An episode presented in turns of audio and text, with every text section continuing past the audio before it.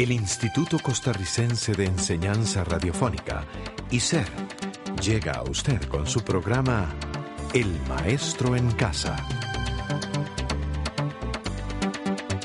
El Maestro en Casa, un programa educativo a su servicio.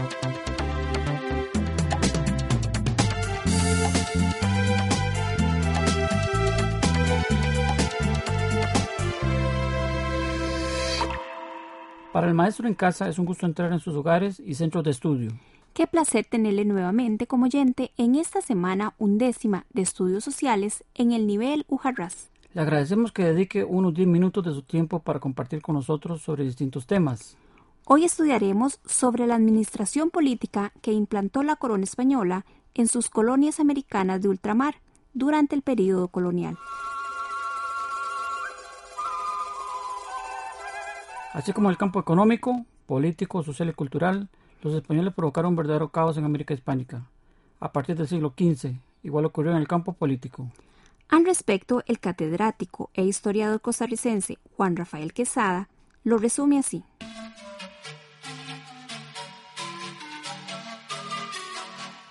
Por medio de la violencia los españoles provocaron un cataclismo, una desestructuración total de lo indígena, en lo demográfico y lo cultural. La corona española consideró las tierras americanas como reinos, una extensión de su vasto imperio, de ahí que implantara las instituciones impuestas por la monarquía. Recordemos que la monarquía absolutista fue la forma de gobierno que se estableció en Europa del siglo XV al XVIII. Y se caracterizó porque los poderes se concentraron en la figura del soberano. Al monarca se le llegó a considerar de origen divino, es decir, ungido de Dios, por lo que no estuvo sometido a nada ni a nadie en cuanto a sus mandatos y decisiones. Dichas decisiones debían ser acatadas sin resistencia alguna por parte de todos los súbditos del imperio. Fue bajo este sistema político que la corona española organizó política y administrativamente las colonias en América.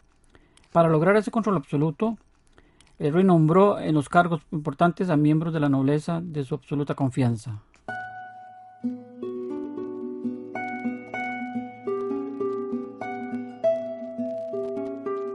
Política y administrativamente, España dividió las posesiones ultramarinas de América en cuatro virreinatos. Estos comprendieron extensos territorios y estuvieron bajo la autoridad del virrey. El virrey, como principal representante del soberano en América, llevó a cabo una vida de lujo y riqueza. Desplacémonos hasta uno de esos lujosos palacios y conozcamos cómo vivieron los virreyes.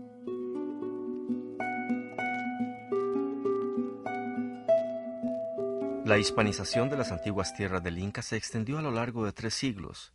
Durante su transcurso, religión, lengua, costumbres y hábitos de la península se trasladaron así a la tierra americana.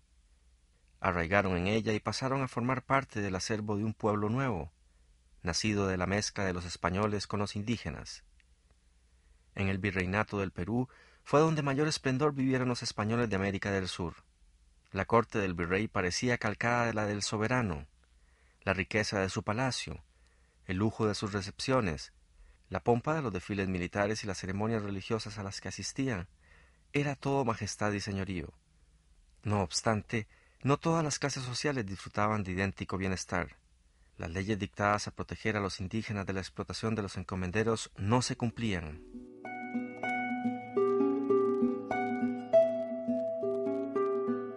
Estos virreinatos fueron el de Nueva España, que abarcó los territorios de California y México. El Virreinato de Nueva Granada, que comprendió los territorios de Ecuador y Colombia. El Virreinato de Perú o Nueva Andalucía abarcó territorios de Perú, Bolivia y parte de Ecuador. Y el Virreinato de La Plata, que comprendió territorios de Argentina, Paraguay y parte de Bolivia.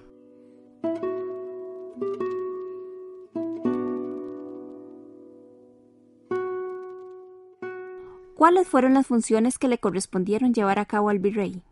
Así lo dice la historiadora Sandra Chavarría.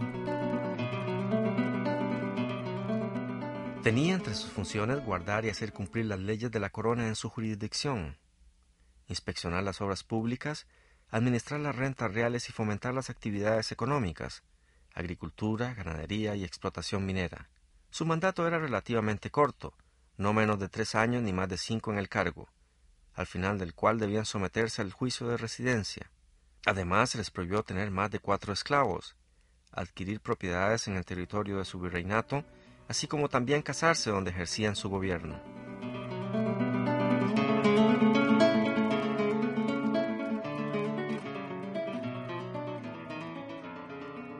Por su extensión, los virreinatos, a su vez, se subdividieron en capitanías generales. Entre ellas estuvieron la Capitanía General de Cuba, Santo Domingo y Venezuela. También se estableció la Capitanía de Chile y la de Guatemala, que por cierto a esta última perteneció a la provincia de Costa Rica. A las capitanías generales les correspondió defender militarmente el territorio a su cargo y mantener el orden. También hacían cumplir los edictos u órdenes del rey.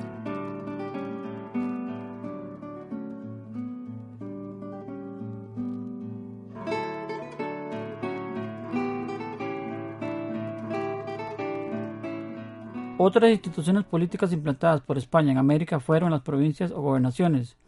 Por ejemplo, Costa Rica fue una provincia o gobernación que perteneció a la Capitanía General de Guatemala. Las alcaldías mayores fueron pequeños territorios que no alcanzaron el rango de provincia. Un claro ejemplo fue la Alcaldía Mayor de Nicoya, en Costa Rica, la que estuvo bajo el mando del alcalde mayor.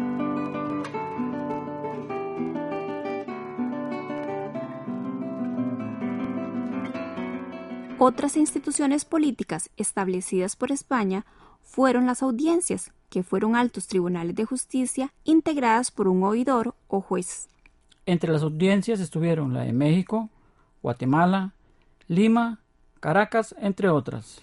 Las intendencias fueron entidades cuya principal misión fue la de recaudar impuestos y velar por que el dinero llegara a España. Los cabildos o ayuntamientos estuvieron integrados por representantes del pueblo, les correspondió controlar la salud pública, brindar alumbrado público, velar por la enseñanza y construir obra pública. Los cabildos dieron origen a la actual institución denominada municipalidad. Con esta exposición de las principales instituciones políticas de América colonial terminamos el programa de hoy. Le agradecemos su atención y le esperamos en un próximo programa de El Maestro en Casa. Que esté muy bien.